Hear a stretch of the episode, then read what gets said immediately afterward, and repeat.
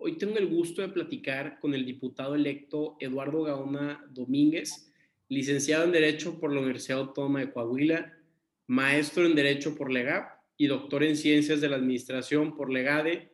Eh, el doctor eh, fue profesor de cátedra en el TEC de Monterrey. Doctor, muchísimas gracias por estar aquí con nosotros. No, al contrario, Carlos, el agradecido soy yo. encantado de estar con tu audiencia. Claro, gracias. Eduardo, eh, he visto que eh, en tu currículum has tenido una trayectoria muy, muy interesante. Eh, profesor de Derecho Constitucional, jefe del Departamento de Planeación Electoral en la Comisión Estatal Electoral de Nuevo León. has trabajado en despachos, notarías, tienes estudios este, de inglés en el extranjero. ¿Cuándo decides meterte al servicio público, Eduardo? Sí, mira, la verdad, a mí antes de egresar de la, de la facultad, yo creo que la, la, cosquillita empezó por ahí cuando estudiaba la preparatoria, siempre me dieron ganas de incursionar en el servicio público. Y después vi ya servidores públicos de mano de la gente, de mano en las calles, haciendo recorridos, haciendo gestión social. empecé a participar poco a poco y yo creo que desde aquellos años, a mis 15, 16 años, este, me empezó a llamar mucho la atención esta parte. Después ya por eh, motivos de estudio y de seguirme preparando, eh, digamos, eh, no seguí completamente de eso, pero me volvió a llamar esta parte y empecé a construir ya un proyecto, pues ya hace un poco más de 10 años y ahorita como diputado electo. Perfecto. Tú que tienes todo este tema este, constitucional muy, muy arraigado, platícanos también un poquito sobre tu libro el federalismo mexicano frente al actual paradigma político electoral. Claro, mira, veo que este, Carlos sí hicieron la tarea aquí en el programa porque este, efectivamente salió, salió el libro que por cierto esta semana me debe de llegar en físico. Ya está ahí en la editorial Tirán Leblanc. Pero te comento eh, eh, con todo gusto y a la gente que nos está escuchando, es un libro que conjuga dos partes. Por un lado, el federalismo y otro es los procesos electorales en México. Entonces, aquí lo que busqué hacer en conjunto con eh, otros profesores que también están interesando, no solamente de aquí de México, también a nivel internacional, en las mejores universidades de aquí de nuestro país y de, las mejores universidades de nuestro, de nuestro país, es identificar las áreas de oportunidad que tiene el derecho electoral a partir de la, reforma constitucional de 2014. Entonces, como se puede ver, ahorita el derecho electoral es muy rápido, eh, va avanzando, eh, la realidad está cambiando constantemente. Te doy un ejemplo de, de ello, las redes sociales, ¿no? Este, este tema tan álgido que no está eh, regulado y no está regulado porque pues tiene muchos altos y bajos y eh, precisamente para quien se anime a regularlo, a quien le toque hacer, por ahí ya se oían algunas voces, tendrá que tomar en cuenta cada una de las entidades federativas. Y es ahí donde se conjuga el federalismo con los procesos electorales. Esto quiere decir que al legislador no le puede, no puede soslayar el hecho de cada realidad en Oaxaca, en Nuevo León, en Campeche, en cada una de las entidades federativas de nuestro país, son muy particulares y precisamente el federalismo como un modelo en el cual todos aceptamos de estar, hablo de las 32 entidades, pero respetando las individualidades pues, de cada estado y de cada municipio. Es que, e, Eduardo, ahí, ahí viene la, la, complicación, ¿no? De cómo armonizas todo este sistema este, cuando hay tres niveles, cuando hay muchas realidades en México, cuando el sistema electoral en Oaxaca tal vez no sea el mismo que se aplique en Nuevo León, ¿cómo puedes armonizar esas dificultades? Y también eh, son temas este, que yo creo que los jóvenes o no le entendemos tan bien o no encontramos el enlace entre el federalismo, que este, para alguien que no estudió derecho o política suena bien elegante, y por el otro lado los sistemas electorales. Sí, precisamente es ahí donde está, creo yo, coincido contigo, el reto. El primer, este, digamos, eh, organismo a donde acudimos a que nos resuelvan alguna problemática, a tramitar algo, es el municipio. Entonces, ese municipio tiene que estar eh, acorde a lo que necesita su población, pero también en una especie de coordinación eh, con, con el Estado, en este caso Nuevo León, y el Estado mismo en una especie también de otra coordinación con la federación. En términos eh, muy sencillos, digamos que eso sería el federalismo, donde no hablamos de niveles de gobierno. Los federalistas decimos, hablamos de órdenes de gobierno, donde eh, estamos a la par este, y hay una coordinación, hay un balance entre, los tres, entre los tres órdenes. Claro, ahorita me encantaría tocar el tema de cómo fue tu experiencia eh, como secretario técnico de, de la Comisión Federal, de Federalismo del, del Senado de la República. ¿Cuál fue tu experiencia? ¿Qué es lo que viste en primera mano? ¿Deberíamos de fortalecer más a los municipios? Sí, sin duda. Esa es una labor que ahí liderada por el entonces eh, senador Samuel García, ahora gobernador electo, nos tocó estar llevando a cabo. Fíjate, Carlos, y a la audiencia platicarles que nos tocaban mucho eh, la asistencia de presidentes municipales que iban a pedir en su mayoría apoyos. ¿sí? Eh, tenemos que saber que a quien le toca el tema presupuestal, eh, así está la regulación, es a la Cámara de Diputados. Entonces, sin embargo, llegaban a la Cámara de Senadores y específicamente con el presidente de la Comisión de Federalismo, Samuel García, y bueno, a mí me tocaba estar en todas esas reuniones donde el común denominador era que los eh, alcaldes y las alcaldesas se quejaban de que no tenían este presupuesto. Entonces, eh, cada municipio en México, en lo que sí se parece, en lo que sí tenemos un común denominador, es que tienen muchas crisis. Tienen este, crisis de salud, educativas, la eh, crisis también de empleo, económicas, ¿sí? de medio ambiente, no se diga. Entonces, todo ese cúmulo hace que sin un presupuesto adecuado los municipios no puedan operar, los municipios no puedan llegar a satisfacer las necesidades de sus habitantes. Y eh, por eso llegaban ellos acá. Por supuesto que nosotros no les cerrábamos la puerta, todo lo contrario, los invitábamos ahí. La experiencia, Carlos, es invitarlos a que en conjunto pudiéramos armar iniciativas de ley, pudiéramos proponer puntos de acuerdo. Ahorita comento lo que es este instrumento, pero básicamente el legislador tiene esas eh, dos funciones. Es eh, el quehacer de las leyes, pero también el control político. Y el por control político es exhortar a las autoridades, a las diferentes autoridades de los diferentes órdenes de gobierno para, si no están haciendo la chamba, este, poderlo hacer. Eso es algo que un legislador a nivel federal y local también lo puede hacer. Entonces llegaban los eh, presidentes municipales con diferentes necesidades y nosotros les proponíamos eh, trabajar en conjunto. Sin embargo, como te digo, el común denominador era una falta de presupuesto y una, una carencia muy grande en las entidades de donde venían. Ahora, ¿e-, ¿eso qué nos está diciendo? Que o la Cámara de Diputados está batallando mucho y se está canalizando al Senado, que no, no es su, su labor constitucional, o que pues, el Poder Ejecutivo está amasando todo el presupuesto para sus proyectos, ¿no? Sí, yo creo ahí lo que está pasando, los alcaldes y alcaldesas hacían bien. O sea, ellos sabían que la parte de eh, diputados era donde se tenía que eh, hacer presencia, cabildear, pero también muchas veces por el aspecto de las bancadas, por el tema de los partidos políticos, venían a la Comisión de Federalismo con el objetivo de que los pudiéramos eh, respaldar. Muchos intentos se hicieron, mucho trabajo se hizo, te cito uno muy, muy este, puntual, eh, los pueblos mágicos, ¿no? Eh, como sabemos, hoy por hoy el actual gobierno decidió retirar el fondo para apoyar a los pueblos mágicos. Yo no sé si este, la gente que, toda la gente que nos está escuchando, y estoy casi seguro que así lo hacía, ha visitado un pueblo mágico.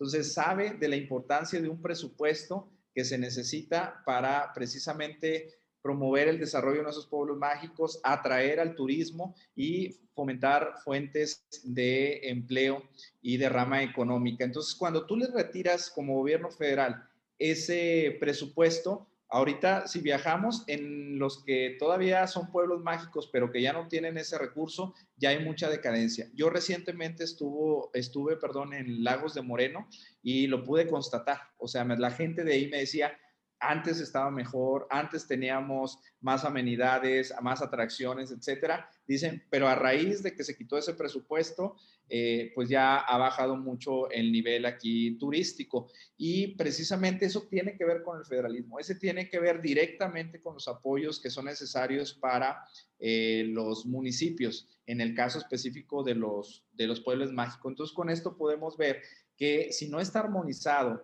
si no es realmente un apoyo el que se le quiere dar a la población a través de, las, de sus diferentes autoridades, este, puede eh, traer un menoscabo en, en muchas cosas, eh, empezando por el empleo y la economía en nuestras entidades. Claro, ahora Eduardo, tú, eh, digo, felicidades este, como diputado electo. En este caso, ¿qué, ¿qué, vas a hacer para fortalecer los municipios? porque digo, yo estoy casado que el fortalecimiento de los municipios es eh, la mejor manera de que México pueda avanzar y es algo que también Carranza decía. Entonces, en ese sentido, ¿cómo tú puedes fortalecerlos ahorita que, que entres al Congreso, pero sin también quitarle poder, ya sea al gobernador o, a la federación, ¿sabes? Se vuelve como un choque raro de poder entre el alcalde, el gobernador y el presidente.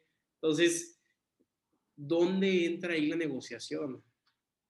Claro, eh, recordemos que la próxima legislatura en donde voy a tener el honor de participar, pues va a estar conformada por todas las fuerzas políticas que existen en el Estado. Es decir, el PRI, el PAN, Movimiento Ciudadano, eh, Morena, el, Partido Verde, etcétera. Entonces, va a ser muy interesante porque ahora vamos a tener un gobernador este, emanado de Movimiento Ciudadano vamos a tener un presidente municipal en Monterrey, emanado también de Movimiento Ciudadano. Pero vamos a tener otros presidentes municipales que salen de otras fuerzas eh, políticas.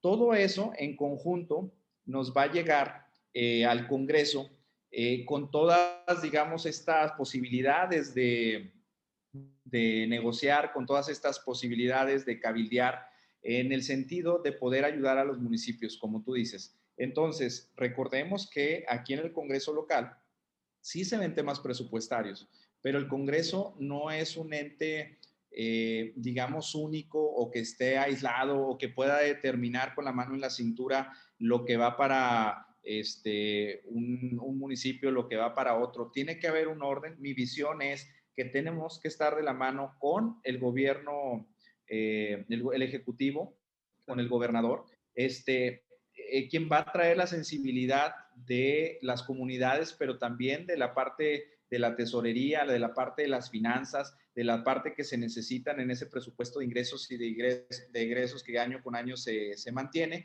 Y después tener también mucho vínculo con esos municipios, sean del color que sea, tener mucho vínculo con las fuerzas políticas al interior este, de la bancada y no solamente eso, también tener un vínculo con las fuerzas federales, es decir, hablo de los diputados este, federales, hablo de los senadores, que sin duda van a tener injerencia. Entonces, no podemos, no podemos decir, este, toda la pelota le corresponde al Congreso local o al gobernador o a un presidente municipal.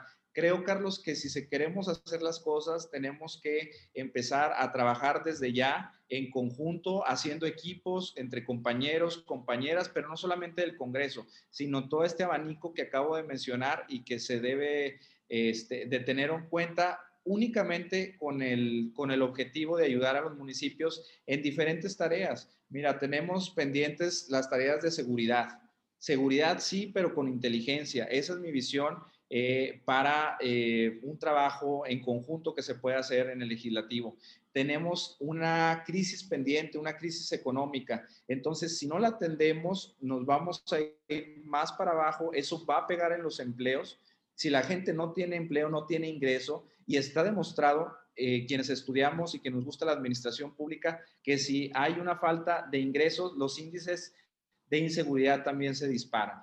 Entonces, además de la seguridad, tenemos la economía, tenemos un tema que debemos de estar atendiendo ya, que es el educativo. Los niños necesitan volver a las clases, pero también tenemos que darle la oportunidad al padre, la madre de familia, de poder decidir libremente si su hijo este, quiere eh, regresar o no regresar a la escuela. Por eso hablamos de un modelo este, híbrido. El medio ambiente, ¿sí? nuestra calidad del aire está pésima. Entonces no podemos dejar de lado esa parte también desde el Congreso y con todas las autoridades que acabo de mencionar. Y una última, que es la coordinación de la zona metropolitana, es decir, todo el aspecto eh, que tiene que ver con la movilidad, este, con el transporte, pero ya no pensado en un municipio. Ahorita tú y yo estamos hablando a nivel uno, o sea, un municipio, pero ahorita toda la, la tendencia y lo que debemos de hacer, Carlos Auditorio, es pensar como una metrópoli. Aquí en, Nuevo León, por lo menos 14 municipios pueden formar parte de esa metrópoli y son, son, son crisis y problemas que no son comunes. Les pongo un ejemplo. Si el problema se genera de cadereita, vamos a decir, por el tema de Pemex y la refinería que está allá, pues ese aire que se genera ahí, digamos, podemos, alguien puede decir, cadereita tiene que este, poner orden ahí al, este, y tiene que cabildear con el, con el gobierno federal para que esto pase. Pero no es exclusivo de Cadereyta. El problema del aire se viene, se viene arrastrando y viene a dar acá a otros municipios de Monterrey, de, por ejemplo, Juárez, ¿sí? Entonces, todo ese aire que se genera viene a permear y viene una problemática más grande. Entonces ya no estamos hablando de un problema de único y de un solo municipio, sino de una metrópoli donde tenemos problemas, otro, de transporte, un, camión no pasa exclusivamente por un municipio, también pasa por otro. No tenemos los suficientes camiones, los transportes, eh, la gente va aglutinada, la gente eh, tiene mayor riesgo de contagiarse. Y fíjate, aquí en la plática que estamos teniendo surgen muchas problemáticas que la gente identifica, que la gente trae y que van desde su municipio, pero que no son exclusivos, sino de una zona metropolitana más amplia, de una entidad y de un apoyo que necesitamos eh, desde también el diputados a través del presupuesto. Claro, Eduardo, estoy totalmente de acuerdo. Desde que todos estamos, eh, la metrópoli está conectada desde el sentido que los godines se van a trabajar a San Pedro y trabajan y viven en, en Monterrey o en, o en, Santa Catarina, ¿no? Pero cambiando más de tema, este, hacia esto del federalismo, ya para terminar, digo, aprovechando toda tu experiencia, ¿no? Que eres, que fuiste secretario técnico de la comisión, ¿cuál, qué tan eh, factible es renegociar un pacto fiscal que ya se ha dicho antes y que desde mi punto de vista ya se ha vuelto como un, un tema populista? Eh, y me atrevo a decirlo en el sentido que, pues si tú estás este, en la elección, ¿no? Y te vas a lanzar y le dices al pueblo de Nuevo León, es que eh, cada peso que mandamos nos regresan 14 centavos, se vuelve muy pasional y a la gente le gusta. Entonces, ¿qué tanto se ha vuelto una situación electoral o qué tan factible es renegociar un pacto fiscal?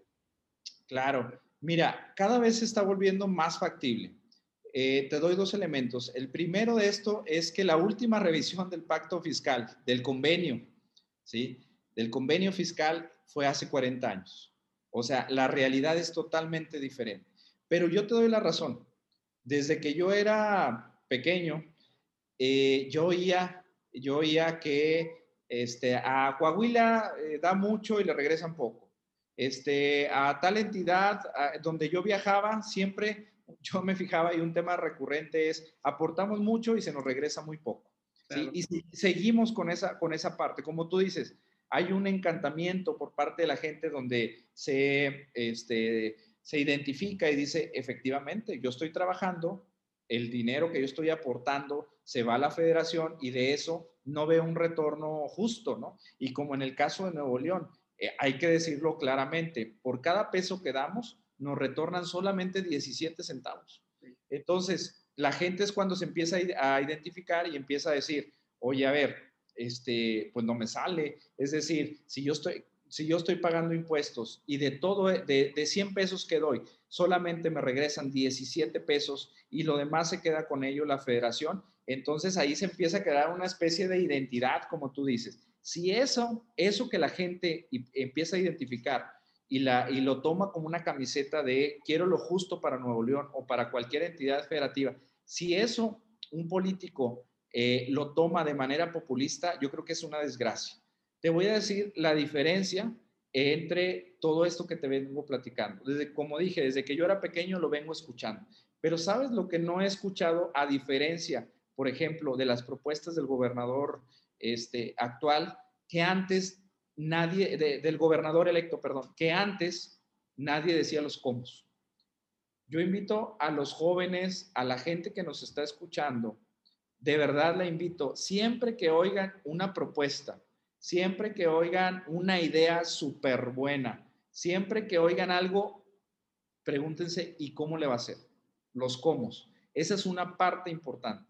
A diferencia de años pasados, donde se prometía, vamos a decir lo mismo, hoy por hoy se tiene un plan riguroso, un plan muy serio, por ejemplo, en lo que propuso el ahora gobernador electo, que es su plan y su visión para Nuevo León. Ahí cualquiera que lo abra y quien me lo quiera pedir, dejo mis redes sociales, este, se lo puedo enviar de manera este, digital.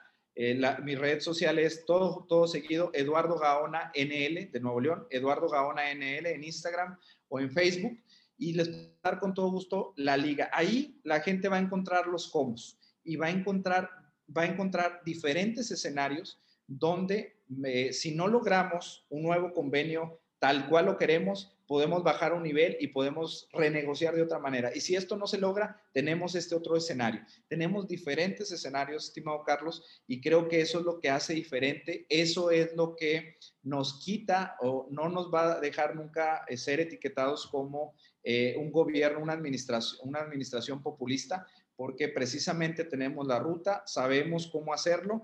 Hay autoridades a nivel federal que ya están levantando la mano y están convenciéndose de que eh, ya esto es, es necesario, pero muy importante siempre los cómo. Totalmente de acuerdo, Eduardo. Este, tu libro, ¿dónde lo encontramos? Este, si tienen más libros, artículos. Gracias. aprovechando las redes que les di, ahorita está en venta el libro en Tirán eh, Leblanc. Eh, quien me escriba, me van a llegar alrededor, para mí, que son con los ejemplares, yo me voy a quedar con alrededor de 300 ejemplares físicos y quien me escriba por ahí nos podemos ver este, en por ahí en, algún, en, en la, oficina, algún café, etcétera, y con gusto les regalo mi libro. Entonces, recordando mis redes sociales es Eduardo Gaona NL, para que quien guste ir separando ahí un libro, este, con todo gusto podérselos dar. Aquellos que no tengan el tiempo o estén en otras partes de la República, este, lo pueden encontrar digital en la editorial directo, la página de Tirán Leblanche. Eduardo, pues muchísimas gracias por tu tiempo otra vez. Espero y el gobernador electo encuentre los comos porque pues al, al final del día nos representa, ¿no? Este, aprecio muchísimo tu tiempo. De verdad que tu currículum es impresionante y estoy totalmente de acuerdo que no entraste ni por palancas ni por nada de eso, porque sí es muy, muy impresionante. Digo, me tardaría todo el podcast, ¿no? En, platicarlo. Este, te deseo lo mejor de los éxitos y estamos a la orden. No, hombre, el agradecido soy yo. Gracias a la gente que nos escuchó. Eh, ojalá después platiquemos. Hay muchísimos temas, eh, Carlos, este, que platicar, que compartir con la gente y yo siempre voy a estar encantado. Perfecto. Siempre invitado a este podcast y que tengas un excelente día, Eduardo. Gracias. Saludos a todos.